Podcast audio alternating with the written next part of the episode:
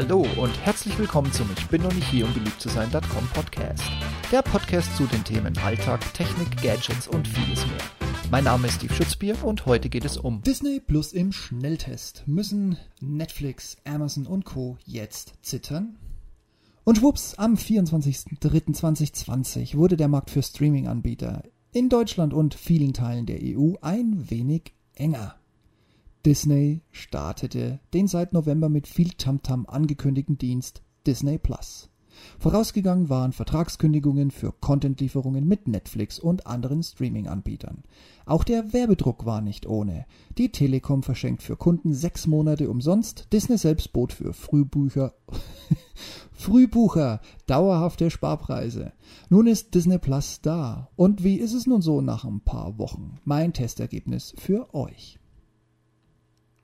Fans von Star Wars, Pixar-Animationsfilmen und National Geographic haben sich den 24. März wohl rot im Kalender markiert. Und auch wenn es kurz vorher offiziell wurde, Fans wie ich von den Simpsons haben auch einen kleinen Luftsprung gemacht, weil Disney nun doch kurzfristig alle 30 Staffeln ins Programm geschoben hat. Für die Telekom wiederum war das Ganze jetzt nicht so ruhmreich. Viel, viel Werbung im Vorfeld und auch für Magenta TV-Boxen namens Entertain Nutzer. Der totale Rohrkrepierer, Leute. Wer am 24. die App dafür noch nicht fertig hatte, genau, Deutschlands gefühlter Werbepartner Numero Uno, die Telekom. Und Tage danach, der Lächerlichkeit kein Ende, kommt auf die Schnelle, hingerotzt und liebelos gestaltet Disney Select. Stetig wechselnde Inhalte mit minimaler Obergrenze sollen die Fans bei Laune halten. Also ich, wenn es meine Box gewesen wäre, hätte die ja sofort gekündigt und zurückgeschickt und wäre von der Telekom weggegangen. Ich meine, es bleibt ja nur Fuck hiervon übrig. Aber das wäre es mir in dem Kontext wert gewesen. Sowas kann man in 2020 ohne Abstrafung nicht einfach versauen. Okay, jetzt gucken wir uns aber mal Disney Plus selber an. Auf den ersten Blick ist es eine Mischung aus Amazon Prime Video und Netflix. Nur in billig und völlig chaotisch. Das erschließt sich nicht auf den ersten Blick, aber das an sich aufgeräumte und übersichtliche Interface ist eigentlich nur die Übersichtszeile nach dem Head-Banner, das uns mal kurz zeigt, dass von Disney, Pixar, Marvel, Star Wars, National Geographic alles mit dabei ist. Die Rubriken zeigen zumindest noch eine schnelle Übersicht. Das ist auch gut so, weil Disney hat tatsächlich wirklich eine Menge zu bieten. Disney ist ein echtes Imperium mit Macht über Marken, von denen man bisher wahrscheinlich noch nicht mal wusste, dass sie alle zu Disney gehören. Am meisten dürften die Leute wohl wegen Disney selbst und dann wegen Star Wars gekommen sein. Pixar und Marvel locken mit Sicherheit auch noch die Massen an. Und was man so hört, hat Disney mittlerweile, das ist so der Stand Mitte April, 50 Millionen Abonnenten gewonnen. Ich hoffe nur, dass die sich nicht jeden Tag an den wechselnden Inhalten von Magenta Box namens Disney Select erfreuen müssen. Aber ein wenig jämmerlich wird es auf Disney Plus dann doch, wenn man erstmal aktiv damit anfangen möchte. Ich spreche hier für mich jetzt ehrlich gesagt nur davon, dass ich mit Simpsons Staffel 30 angefangen habe. Im Wechsel zwischen Rechner, Webangebot und Mobiltelefon und App. Ein Sync zwischen den zwei Geräten, an welcher Position, in welcher Folge, auf welchem genauen Timecode man hängen bleibt, tja, den könnt ihr euch schon mal auf den Hintern tätowieren. Disney selber kriegt das nämlich nicht auf die Kette. Das bedeutet, du sitzt im Bus, guckst ein bisschen die Simpsons, kommst nach Hause, möchtest weitergucken und findest dich in einer anderen Staffel, in einer völlig anderen Serie. Wenn du Glück hast, findest du dich in der gleichen Staffel, aber definitiv nicht in der Folge und schon gar nicht bei dem Zeitcode. Ich muss ganz ehrlich sagen, für 2020, liebes Disney, kann ich mir nicht vorstellen, dass das deine Qualitätsansprüche sind, wie du dir vorstellst, dass sowas aufgebaut wird. Auch die Navigationsknöpfe, eher stupide und so 1984. Rückwärts, Play, Pause, vorwärts. Aus der aktuellen Serie heraus in die Übersicht zu springen, ohne bei Folge 1, Staffel 1 komplett durchblättern zu müssen. Ja, sowas zeigt für mich von null Online-Verstand. Auch der Aufbau und die Darstellung von Serien, sich durch Klick mit einem Pfeil am rechten oder linken Bildschirmrand durchnavigieren zu müssen, der nervt so richtig kolossal.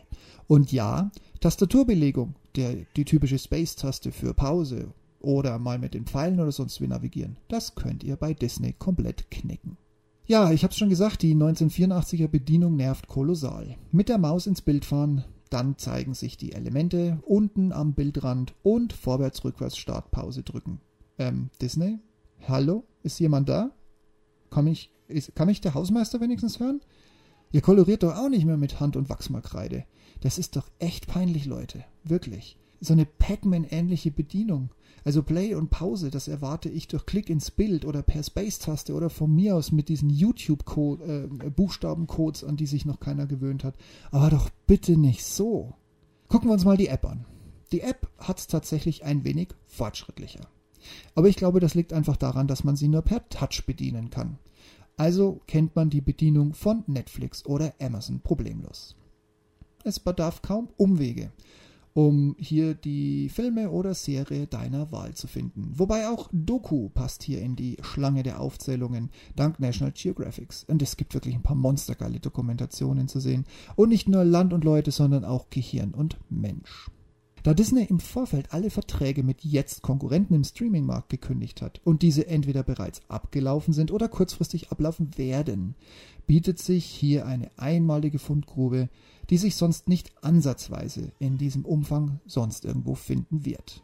Mit Marvel und Star Wars hat Disney etwas, was viele andere Streamingdienste, die auch spät in den Markt eingestiegen sind, nicht zu bieten. Ja, Warner, ich meine dich.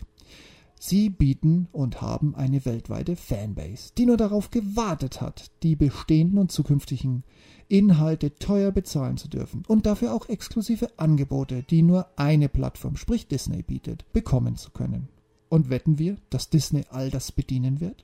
Das dürfte also noch spannend werden, wie sich das Disney-Angebot entwickelt. Im Web gibt es noch viele Herausforderungen, auch die Serverfunktionalitäten sind mit unfassbar heißer Nadel gestrickt. Da hat die Maus noch ein paar Hausaufgaben zu erledigen, bevor auf die Bedienung ja, der eigentliche Qualitätsstandard von Walt Disney geklebt werden dürfte. Disney ist da, Disney hat Fehler, Disney bewerte ich wie folgt. Juhu! Die Simpsons haben es doch noch an den Start geschafft. Und auch mit allen Staffeln. Geile Scheiße. Auch sonst komplett Disney ist online. Star Wars, wer es braucht, läuft auch. Marvel ist mit dabei, alles was Pixar jemals gemacht hat. Das sollte sich für jeden etwas finden lassen. Also ruhig mal die sieben Tage kostenfreie Testphase ausprobieren. Könnte aber Suchtgefahr mit sich bringen. Und hey, genau das will Disney. Autsch. Im Web gibt's unfassbar viel Nachholbedarf. Interface lasse ich euch noch durchgehen. Aber die Bedienung ist so 1840er. Da muss was passieren und zwar schnell. Auch der Sync zwischen den Geräten zum Stop-Stand der Serien. Oh, Hilfe ist das beschissen und so fehlerhaft. Das kann nicht Walt Disneys Qualitätsanforderungen genügen. Und auch die weiteren Fehler, ständig falsche Fehlermeldungen, mal können die Zahlungsdaten nicht aktualisiert werden, dann sollen sie nachgetragen werden, dann passt nach erfolgreichem Login die Login-Daten plötzlich nicht mehr. Also ein sicheres Gefühl habe ich persönlich für meine Daten momentan bei Disney Plus nicht. Tja, und dann noch der witzige Deutschlandpartner, die Deutsche Teledoof, die es mit Disney Select Plus gleich noch mehr in die Scheiße geschafft hat. Also Leute, der Druck von Disney muss groß gewesen sein. Oder aber das Weggucken von Disney, dass man sowas durchgehen lässt. Clou. Tja, der Clou ist, dass wirklich der komplette Disney-Katalog online und von allen Töchtern verfügbar ist. Exklusiver Content der künftig nur noch auf Disney Plus anzusehen wird, ist definitiv garantiert. Ich kann mir vorstellen, dass auch Corona in den letzten Wochen zusätzlich geholfen hat, müde Krieger von Netflix und Co. einzusammeln, um mit schöner, wahrer Welt, sei es in Trick oder Universum, zu bespaßen. Mal sehen, ob jeder mit dem Preismodell einverstanden ist und wie lange es dauert, bis Disney dann die Preise auch mal nach oben anziehen wird. Aber aktuell mehrfache Alleinstellungsmerkmale, das wird spannend. Und für euch so? Disney Plus schon im Frühbucherangebot in erstmal günstig gebucht? Oder ärgert ihr euch noch mit Entertain der Telekom, genießt aber sechs Monate freien Zugriff?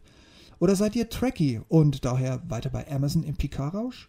Lasst es mich wissen, ich bin sehr gespannt. Und dann bleibt mir nur übrig zu sagen, bleibt weiter gesund, haltet weiter Abstand, schmeißt euren Idiotenmaulkorb bitte einfach ganz weit weg. Es gibt wenig, was so nutzlos ist und so fälschlicherweise irgendwie Sicherheit vorgaukelt, wie diesen Maulkorb, den man sich jetzt hier im ÖPNV und in den sämtlichen Einkaufszentren um die Schnauze binden muss. Abstand halten hilft, Klappe halten hilft. In diesem Sinne bleibt gesund und bis demnächst. Tschüss.